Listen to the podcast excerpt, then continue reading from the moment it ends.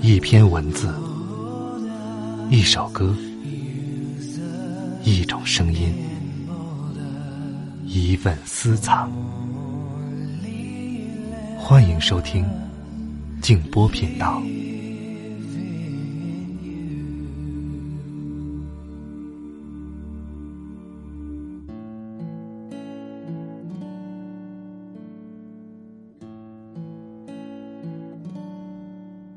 这几天的疫情，总让我想起来二零零三年的非典。记得那时候，我已经是一名电台的主持人了，每天晚上要主持一到两个小时的直播节目。那时候也没有停止工作，可能正是因为身处其中，也很年轻，并没有太多的紧张和害怕。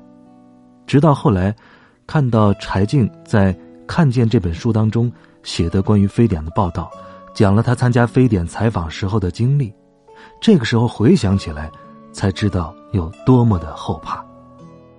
从那之后，我觉得无论是政府还是百姓，大家都对这个疫情防控开始重视起来了。可是，万万没想到的是，在十七年后的现在，我们再次陷入这种疫情的恐惧被动之中。那今天。我再次翻出了柴静的这本书《看见》，把其中这个关于非典报道的段落读给大家。由于微信有篇幅的限制，所以分成三期播出。名字叫做《那个温热的跳动，就是活着》。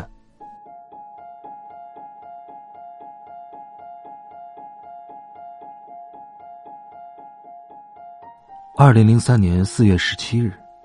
到新闻调查的第一天，晚上大概九点，我给制片人张杰打了一个电话。我来报道。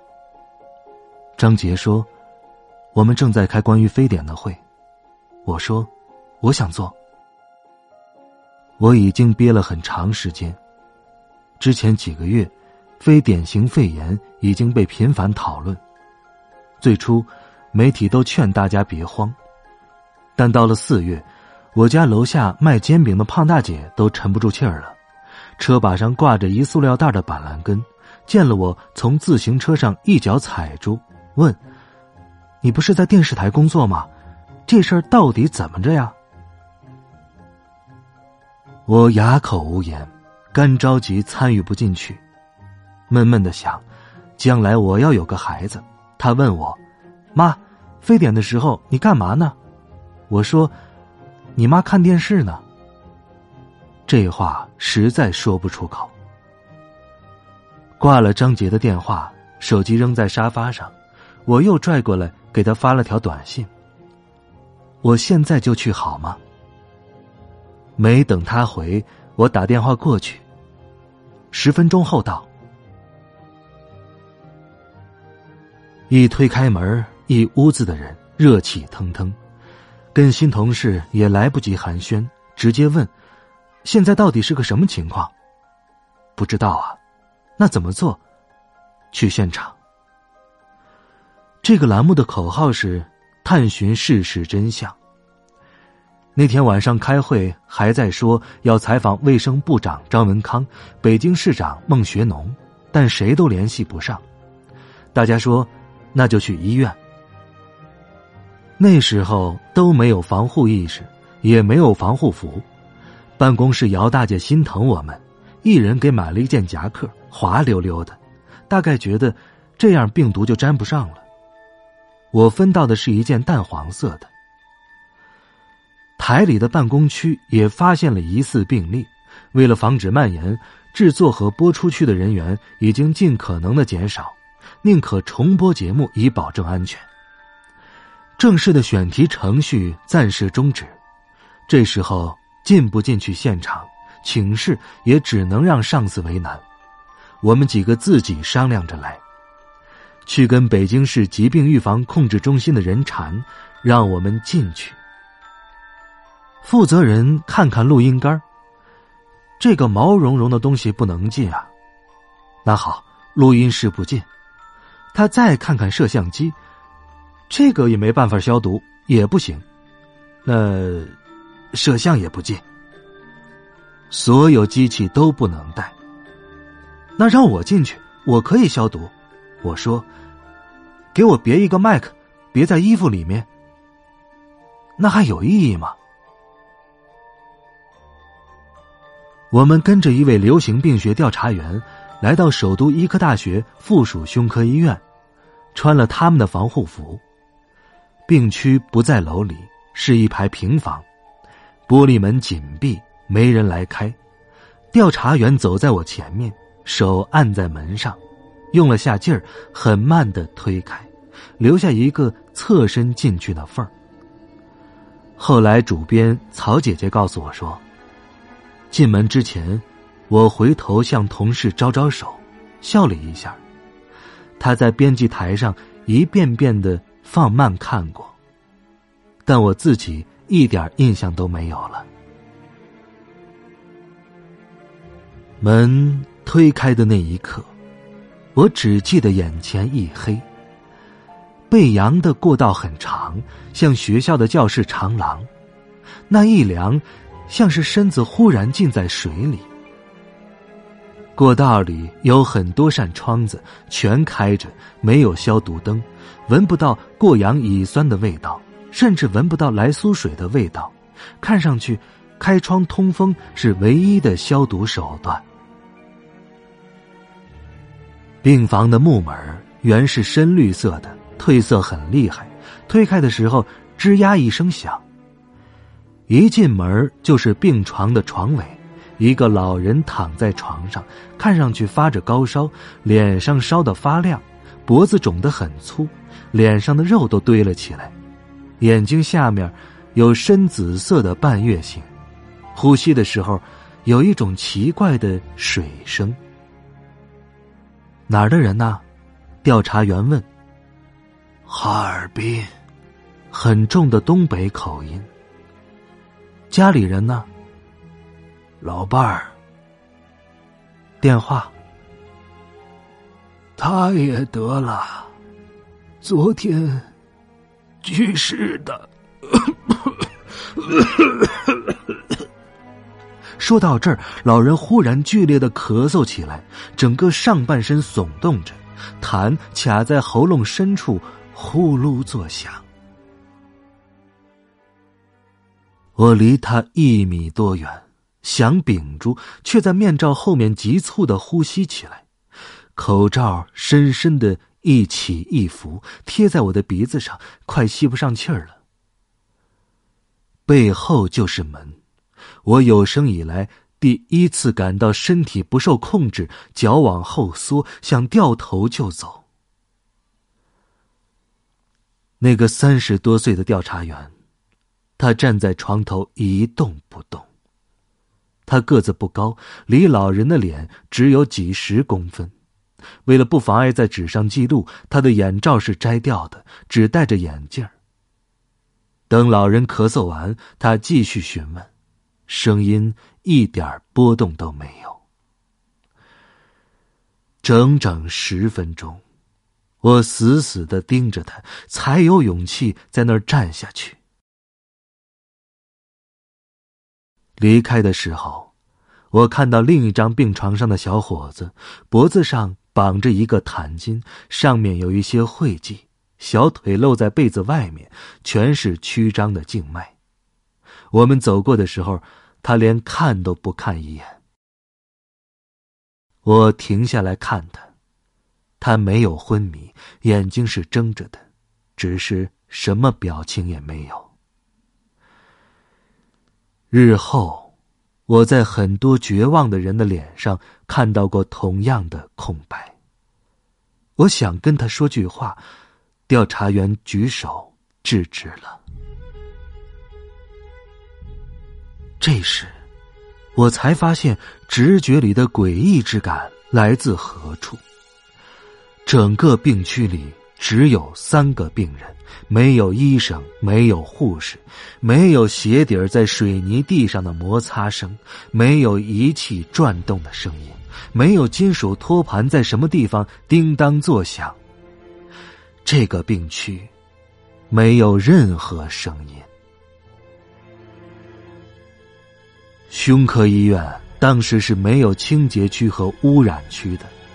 出来之后，我们站在门外边的空地上脱隔离服，连个坐的地方都没有，只能站着脱。我单脚跳着往下扒拉鞋套，踩在裤子上，差点摔倒。抬头才发现摄像陈威正拿着机器对着我。红灯亮着，我才想起来得说点什么。边想边说我看到的情况，结结巴巴，没人怪我，包括我的脸上口罩勒出的一道道滑稽的印子。疫情公布，由五天一次改为一天一次，取消五一长假。北京市确诊三百三十九例，疑似病例四百零二人。四月二十日的新闻发布会之后，恐惧“嗡”的一声像马蜂群一样散开，盯住了人群。系统嘎嘎的响了几声之后，迅即启动，开始对疑似病人大规模隔离。海淀卫生院的女医生第一次穿隔离服。穿了一半，又去拎一只桶，拎着那只桶，她好像忘了要干什么，拿着空的小红桶在原地转来转去。我问他怎么了，他嘴里念叨着：“我小孩才一岁，我小孩才一岁呀。”医生都是跑上车的，我们也只好跟着跑。镜头抖动的像是灾难片一样。趁着天亮，快快！他们喊着。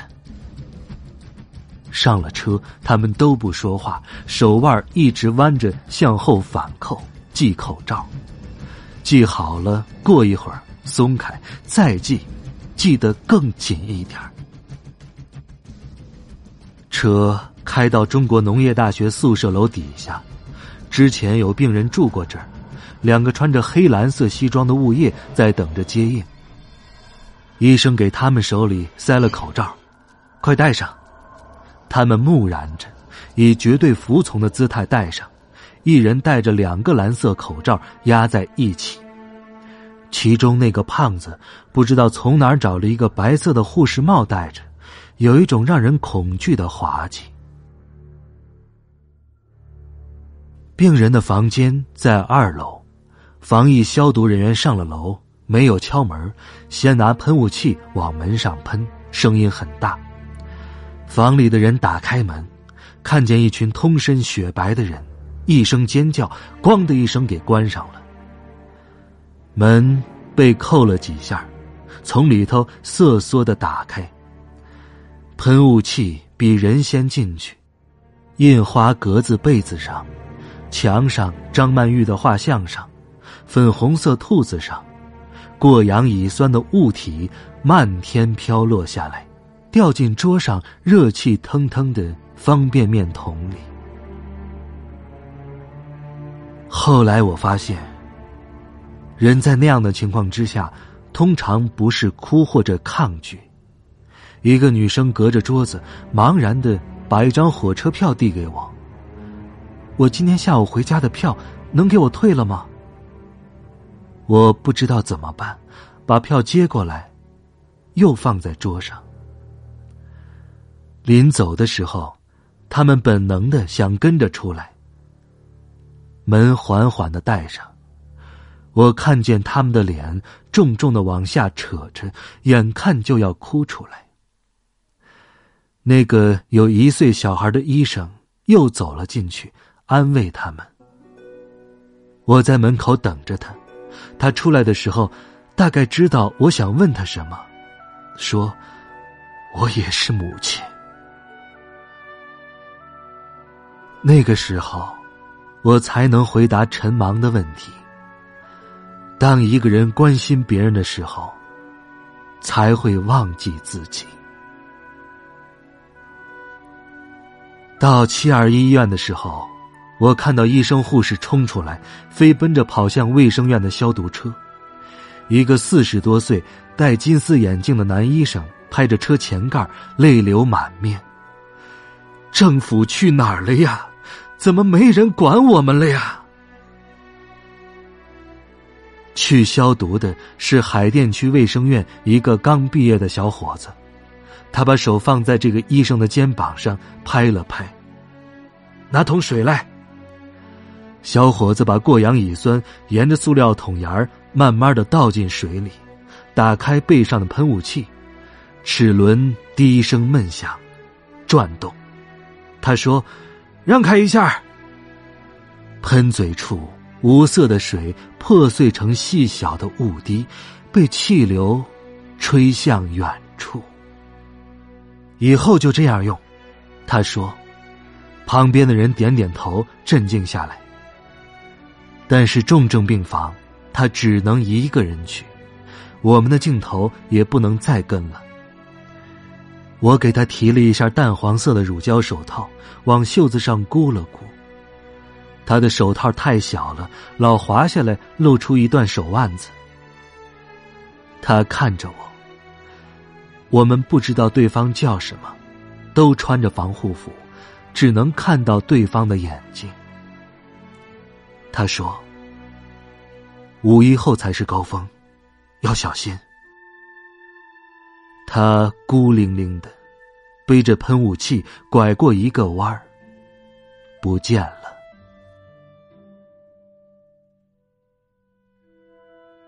五一前，能走的人都走了，因为传说北京要封城，还有人说晚上飞机要喷洒消毒液。北京像一个大锅，就要盖上了。人们开始抢购食物，我回不了家，只有我妹一个人。她在超市里挤来挤去，不知道买什么好，找到一箱鸡蛋扛回了家。好像轰的一声，什么都塌了，工作停了，学校停了，商店关了，娱乐业关了。整个日常生活连底儿抽掉，我们只能守在急救中心，跟着他们转运病人，到哪儿去，运到哪儿，都不知道。二十二号突然通知有临时转运任务，开出两辆急救车。长安街上空空荡荡，交警也没有。司机周师傅开金杯面包车载着我们，跟在急救车后面开了个痛快。那年天热的晚，来得快，路上的迎春花像是憋疯了，纯金的枝子胡乱抽打着往外长，趁着灰扑扑的荒街。老金杯。在长安街上开到一百二十码，窗开着，外头没人，风野蛮的拍在脸上。我原来以为这辈子就是每天想着怎么把一个问题问好，把衣服穿对，每天走过熟悉又局促的街道，就这么到死。没想到还有这么一天。到医院，车一停下，我看到两个医生推着一个蒙着白布的东西，颠簸着跑过来，我吓了一跳。他们把他往救护车上抬的时候，我才发现，那是个轮椅，一个老太太坐在上面，从头到脚被白布盖着，白布拖在地上。他是感染者，但没有穿隔离服，没有口罩。从普通的客梯里推出来，身上的白布是病床上的床单，大概是临时被拽过来的，算是隔离手段。病人一个一个的接着出来，很多人举着吊瓶，我数了一下，二十九个人，这不可能啊！公布的没这么多呀。我又数了一遍，是。是二十九个。运送病人的医生，居然没有一个人穿着隔离服，眼罩、手套也没有，他们只是蓝色的普通外科手术服，同色的薄薄一层口罩。我拦住一个像是领导模样的人，慌忙中他说了一句：“天井出事儿了。”事后我才知道，他是北京大学附属人民医院的副院长王吉善。一周后，他也发病了。